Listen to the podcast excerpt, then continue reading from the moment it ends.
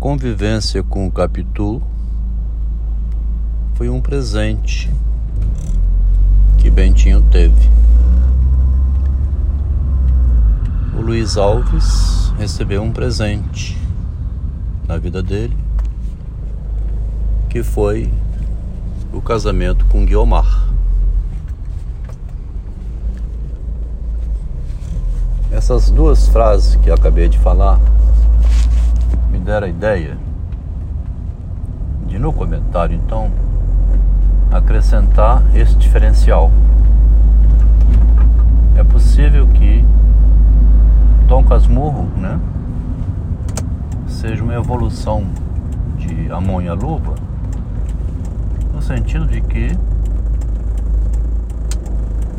o Machado faz evoluir o romantismo de Amon e a Luva, que é um final feliz, para o realismo de Dom Casmurro, que é um final infeliz. Né?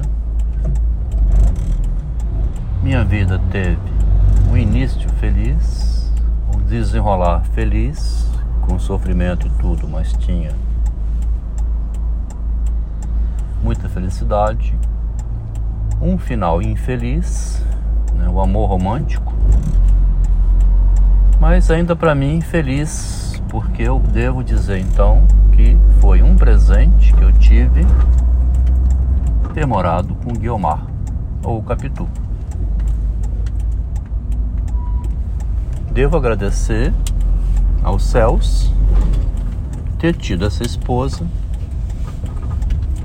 que soube fazer como fez Guiomar quando escolheu entre Estevão e Jorge o Luiz.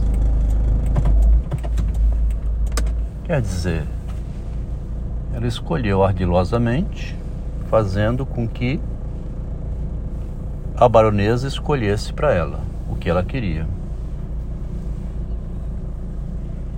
A Capitu escolheu inteligentemente tudo na casa de Dona Glória, arrumando inclusive um substituto para Bentinho ficar no seminário e ela ser admitida na família, tendo a cabeça feita por Capitu. Quando a gente é, compreende dessa maneira, não há ódio ou há ódio, né? Mas não há um crime, né? Uma explosão que poderia haver também. A ação do homem imprevista.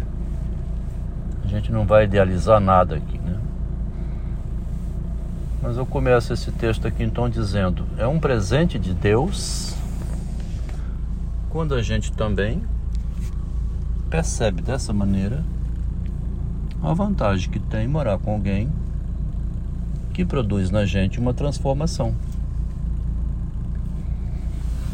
Com certeza total, né? Se eu continuasse com a esposa que eu tinha no início, pacata, né? Obediente, atenciosa, uma verdadeira dona de casa, ia ter três, quatro, cinco filhos com ela. Ia ser aquele marido hoje velho, gordo, né? Morando com ela, sendo atendido por ela, cuidado por ela. Se não tivesse me separado, né? Não dá nem para projetar tanto assim.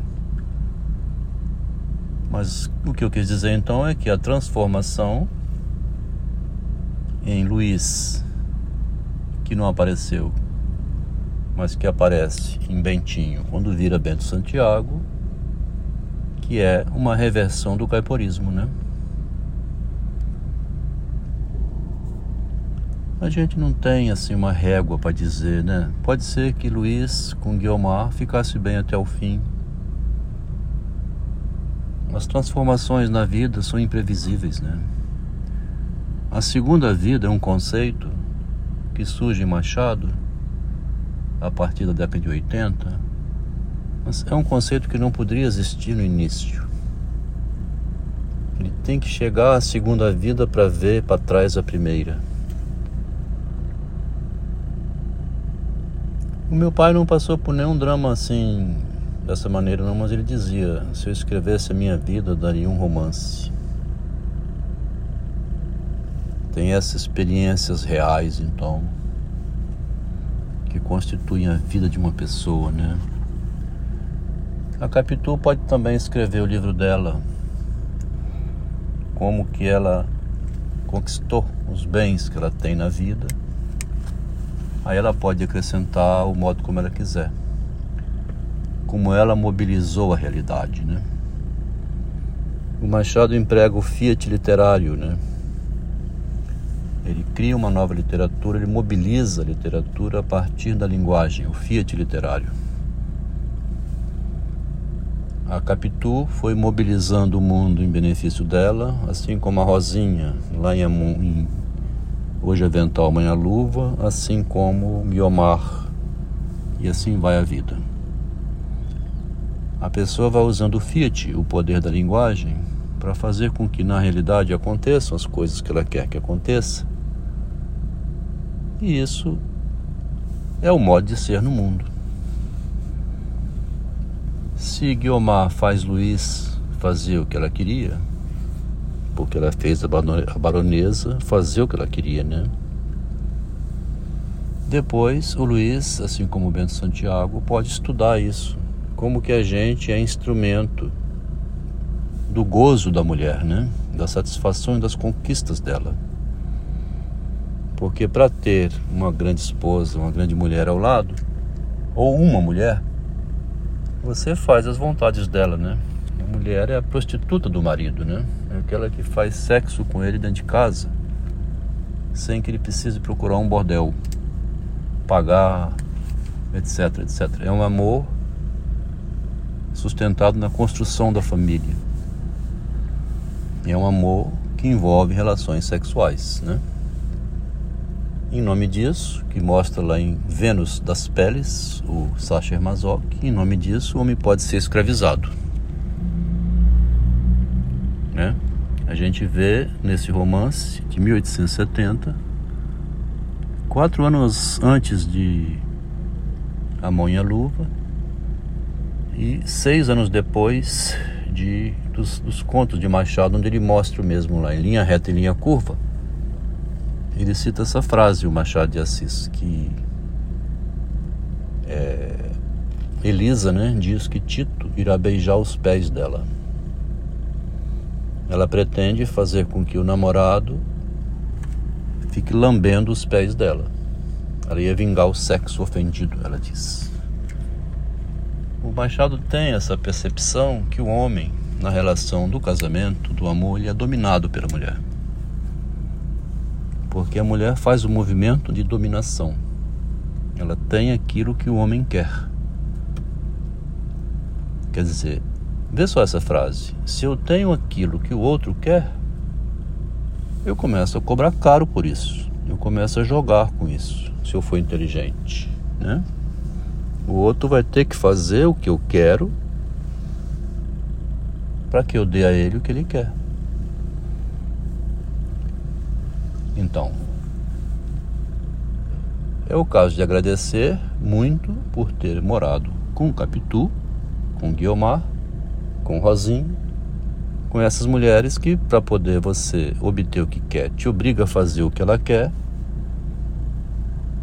e que pode, eventualmente, depois criar uma situação em que você tem que refletir sobre isso. Que é o caso aqui que foi criado, né? Foi criada uma situação em que fui obrigado a refletir sobre isso. É a parte mais rica da experiência humana, que é a experiência do pensamento. É a mesma experiência que fala o Descartes, quando ele diz que naquela confusão do fim da Idade Média, início da Era Moderna, que ele estava ali naquela situação, naquela encruzilhada, né? Ele diz então que naquela confusão filosófica que existia antes, ele tinha que criar uma racionalidade pelo princípio matemático da experiência matemática, né? É tão interessante pensar assim porque a gente percebe uma coerência então em que não é necessário tanto estudo para saber o óbvio, né? Que é uma coisa que meu pai sabia. e que qualquer lavrador sabe, né? A realidade e a fantasia andam em paralelos, os dois. Qualquer casal sabe disso. Para formar uma família, tem a fantasia vindo da mulher e o real oferecido pelo homem.